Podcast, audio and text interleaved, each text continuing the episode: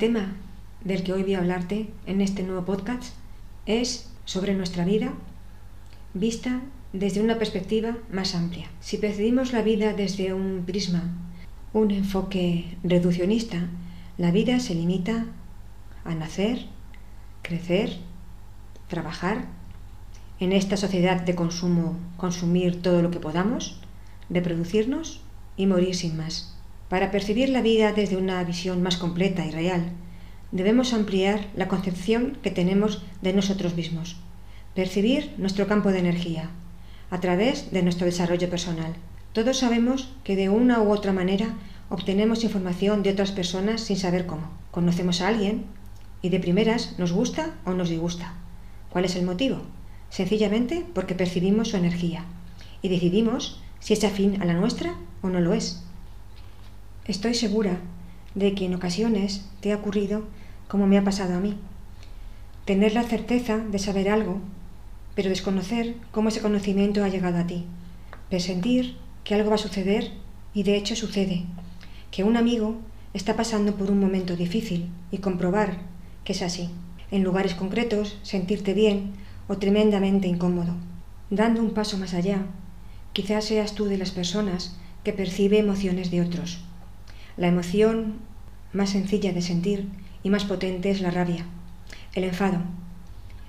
Todas estas vivencias las experimentamos gracias a la existencia de los campos energéticos, de la energía que emana de todo lo que existe. La materia no es más que una forma más de energía. Nuestro cuerpo material está compuesto de energía, de energía muy densa, de vibraciones muy lentas. Somos mucho más que ese cuerpo físico, material y finito, con fecha de caducidad poseemos una naturaleza espiritual, compuesta por energías mucho más sutiles, de diferentes frecuencias, no observables a simple vista, pero tan reales como tú y yo. Dentro de esas energías que te he dicho más elevadas, más sutiles, la que posee mayor frecuencia es la que corresponde a nuestro yo superior, la parte divina que todos tenemos, donde somos uno con el todo esta parte posee una conciencia, un conocimiento, unos conceptos y un amor infinito, divino. Cuando nuestra conciencia alcanza ese nivel, sabemos que somos uno con Dios. Esa es la parte de nuestra naturaleza espiritual que nunca muere, que es infinita, lo que llamamos alma. Es este conocimiento el que nos va a permitir tener experiencias más sutiles, llegando a un momento en el que nuestras vidas comenzarán a transformarse.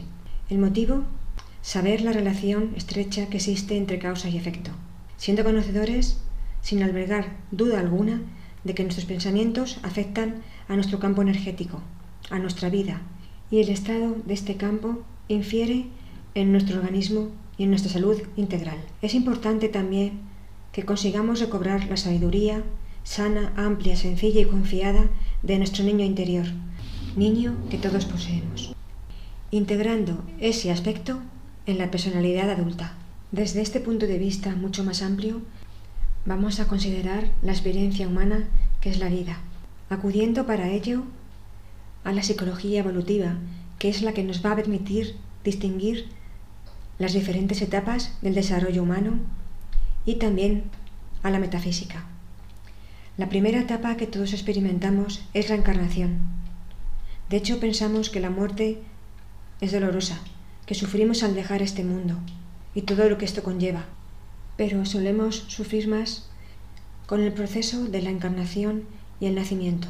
Nosotros, los practicantes de Reiki, superado el primer nivel, enviamos energía al nacimiento, pues aunque parezca extraño, suele ser una experiencia bastante traumática. El motivo sea quizá que al nacer nos vemos obligados a dejar nuestro verdadero hogar, el mundo espiritual. Para entender las fases de nuestra existencia, he acudido a la autora Barbara Ann Brennan, un referente importantísimo en el conocimiento de la energía humana. Nuestra encarnación, como fase de nuestra vida, transcurre durante toda nuestra existencia. No empieza y acaba con nuestro nacimiento.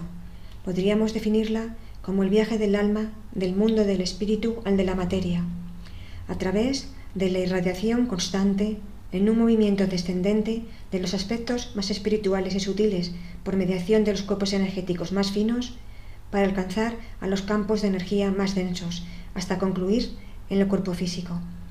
Todas estas energías de diferentes naturalezas energéticas son usadas por nosotros en la vida para desarrollarnos y crecer. A través de las diferentes etapas de la vida humana vamos activando diferentes chakras, con sus energías respectivas de frecuencias cada vez más elevadas. Podríamos decir que nuestros chakras se encuentran en estado latente. Los iremos despertando con el transcurso de la experiencia vital. En cada etapa que vamos viviendo, contamos con una energía y conciencia en constante expansión, que son útiles para recorrer el camino de la vida, acumulando experiencias y obteniendo conocimiento y aprendizaje. Con el progreso y avance individual conseguimos beneficios para el conjunto de la humanidad. En Reiki tenemos un lema. Si ganas tú, ganamos todos. Y si pierdes, de alguna manera, todos perdemos contigo. Es innegable que la humanidad en su conjunto va caminando hacia una realidad ampliada y una frecuencia más elevada. Dicho de otra manera, estamos en continuo progreso hacia una raza mejorada, aunque no lo percibamos y nos cueste mucho creerlo, debido sobre todo a cómo se están desarrollando los acontecimientos últimamente en la actualidad.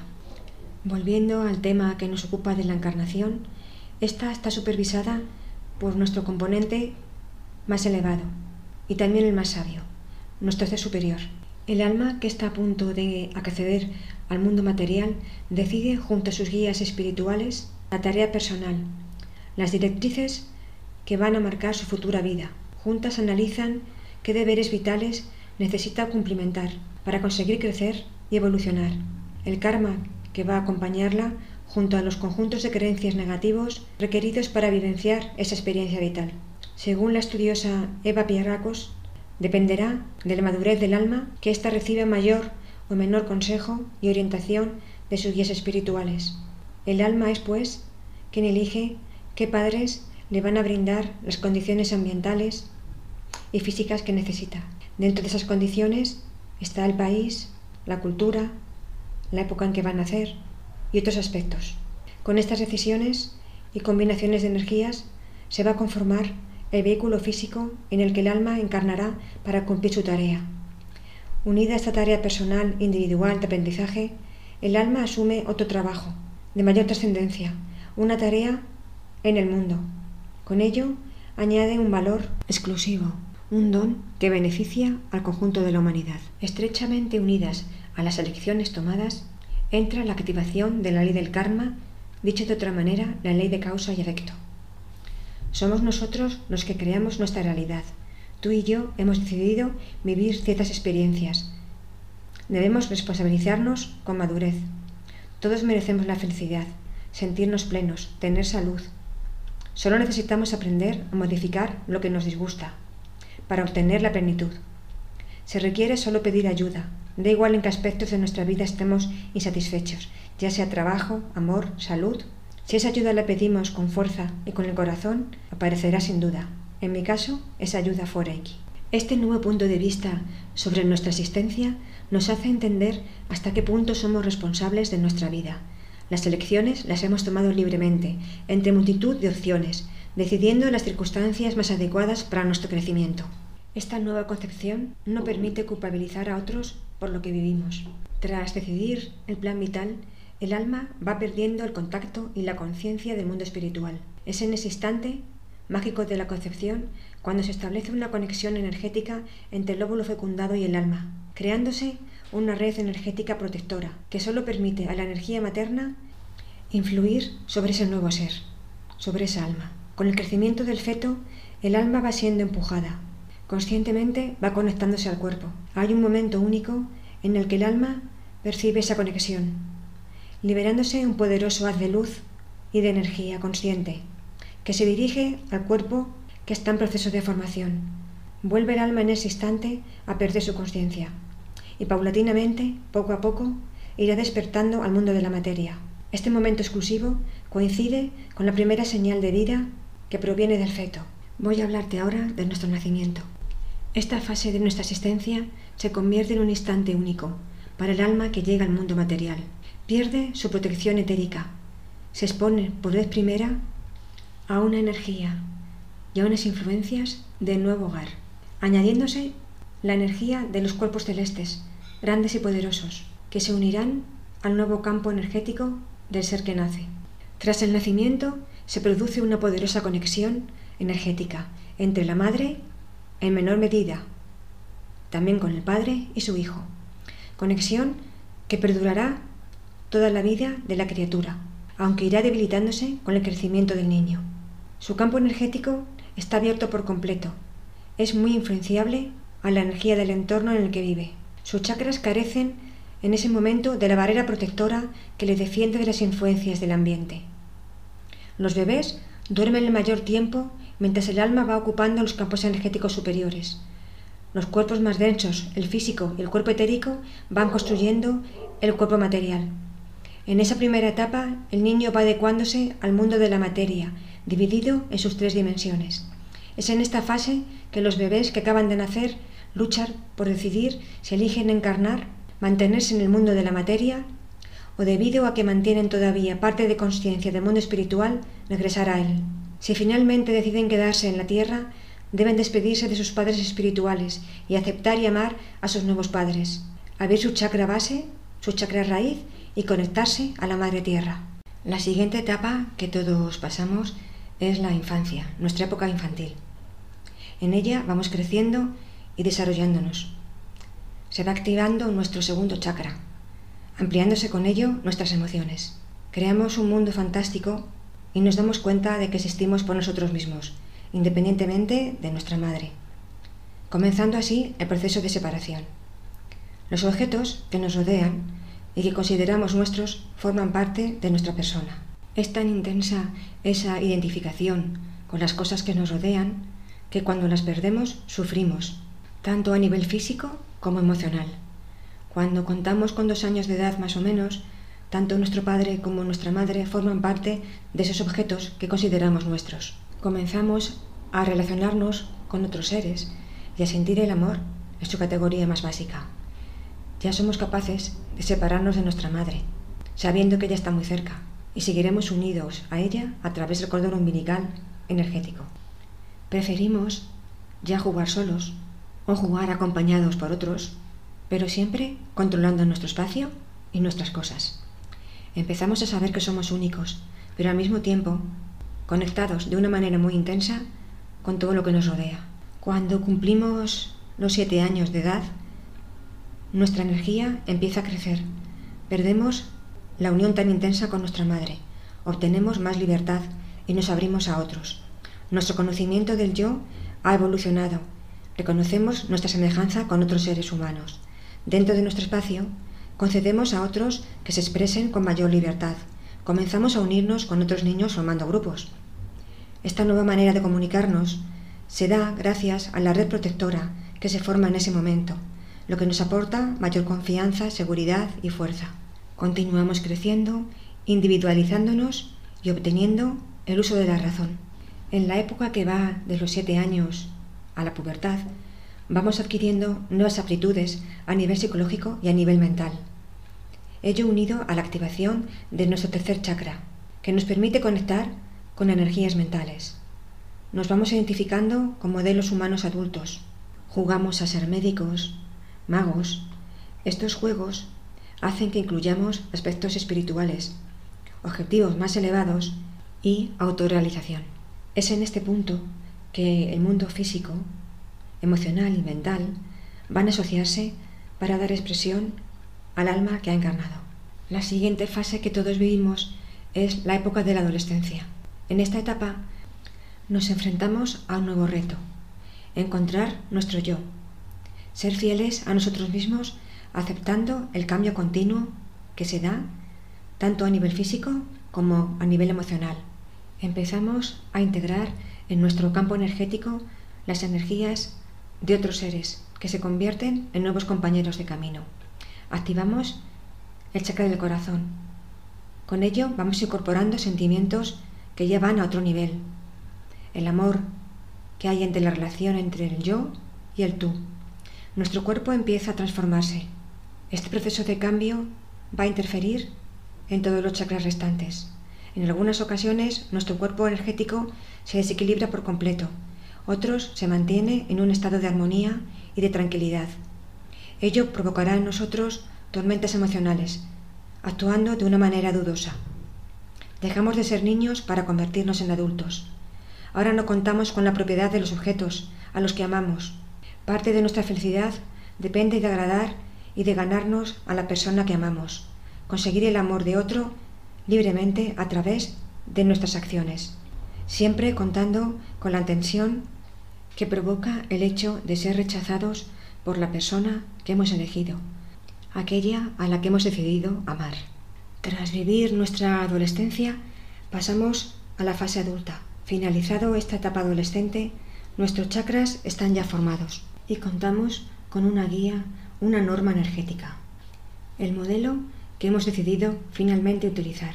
Algunas personas se quedan ahí, manteniéndose en un estado más o menos constante, sin grandes cambios, viviendo según su percepción de la vida, bajo la definición de realidad firme y clara que han elegido. Otros, sin embargo, debido a nuestra necesidad de avanzar y crecer, decidimos seguir ampliando nuestra concepción de la realidad a un nivel de conciencia más expansivo y más completo buscando una verdad mayor, superando nuevos retos y exponiéndonos a experiencias que nos sigan enriqueciendo. Con el transcurso del tiempo llegamos a la madurez. En ella, la concepción del yo-tú se extiende a la familia. Es un nuevo molde energético. A través del chakra de la garganta conseguimos, si este es armónico, equilibrar el proceso de dar y de recibir. Aumentamos la apertura de nuestro chakra del corazón y amamos no solamente a los nuestros, sino que extendemos ese amor a toda la humanidad. En este avance alcanzamos la activación del tercer ojo, el sexto chakra, elevando la frecuencia de nuestra energía, conociendo al mismo tiempo la conexión que hay entre todo lo que existe y la maravillosa individualización del alma en cada ser humano conectada con el todo, con la divinidad. La edad madura nos ofrece la posibilidad de aumentar la frecuencia y la vibración de nuestra energía, trasladándola a nuestro campo energético. Se suma una nueva relación a la del yo-tú, la conexión intensa con la divinidad. Nuestra energía física va decreciendo. En cambio, aumenta nuestro nivel de energía relacionada con el mundo espiritual. Si conseguimos integrar y aceptar psicológicamente este cambio, que no es otro que el movimiento natural de nuestra fuerza vital, nuestra existencia adquiere paz, tranquilidad y, lo más importante, amor. Con lo que hemos experimentado a través de los años vividos, nuestro centro personal se equilibra, ampliando nuestro nivel de percepción, accediendo a vivencias más enriquecedoras. Es una lástima que las culturas occidentales, para mi punto de vista mal llamadas avanzadas, apartan a las personas mayores, relegándolas o abandonándolas, en vez de aprovechar su conocimiento y amor para mejorar el mundo. Gracias a Dios, otras culturas sí lo hacen. Con ello se benefician y se perfeccionan. Nos dirigimos a nuestra última etapa, a la muerte, o como yo prefiero llamarla, a la transición a la luz. Según Bendit, estudioso de este proceso, al abandonar la vida se origina un rayo de luz brillante en la zona superior de nuestra cabeza, en el momento justo en que dejamos atrás el mundo físico. Esta experiencia es la que conocemos por el túnel de luz, túnel que recorre el alma atravesando la oscuridad para encontrarse al final del camino con una luz intensa y una profunda sensación de amor y paz. Podemos también definir este proceso como la ascensión del alma por nuestra corriente de energía principal, a través de la espina dorsal, desde la parte inferior a la más alta hasta llegar a nuestro chakra coronario, accediendo a su luz inmensa. Al abandonar este plano, el alma es acogida por nuestros guías espirituales, acompañados de nuestros seres queridos y amigos que se encuentran en el mundo espiritual. Es en esos momentos que nos enfrentamos y observamos de manera clara y vemos a una gran velocidad la vida que acabamos de experimentar. Somos conocedores, sin excusa alguna, de las elecciones que hemos tomado, de los errores cometidos, del aprendizaje que hemos adquirido. Integramos todas nuestras vivencias, hasta las que hemos guardado en nuestro inconsciente. Al mismo tiempo, que reconocemos lo que nos queda pendiente para la siguiente vez que encarnemos.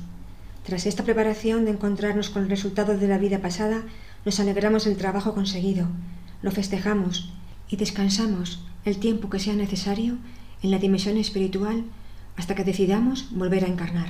En este último viaje, el más fascinante y trascendente de nuestra vida, vamos sin equipaje, sin maletas. No podemos llevarnos nada por mucho que hayamos atesorado durante todos los años de nuestra vida. Lo material no nos sirve en nuestro nuevo y verdadero hogar, pero sí nos llevamos para el siguiente viaje el amor que hayamos dado y la luz que hayamos ofrecido a los demás para iluminar sus vidas y al mundo. ¿No te parece que visto así la vida es una aventura maravillosa?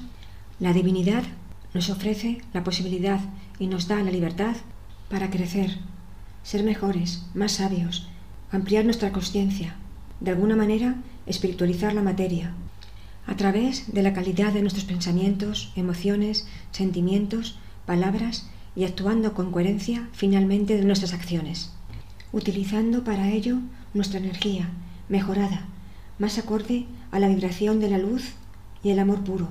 De esa energía de luz y amor es de la que realmente provenimos, nuestra verdadera naturaleza, nuestra esencia, la tuya y la mía.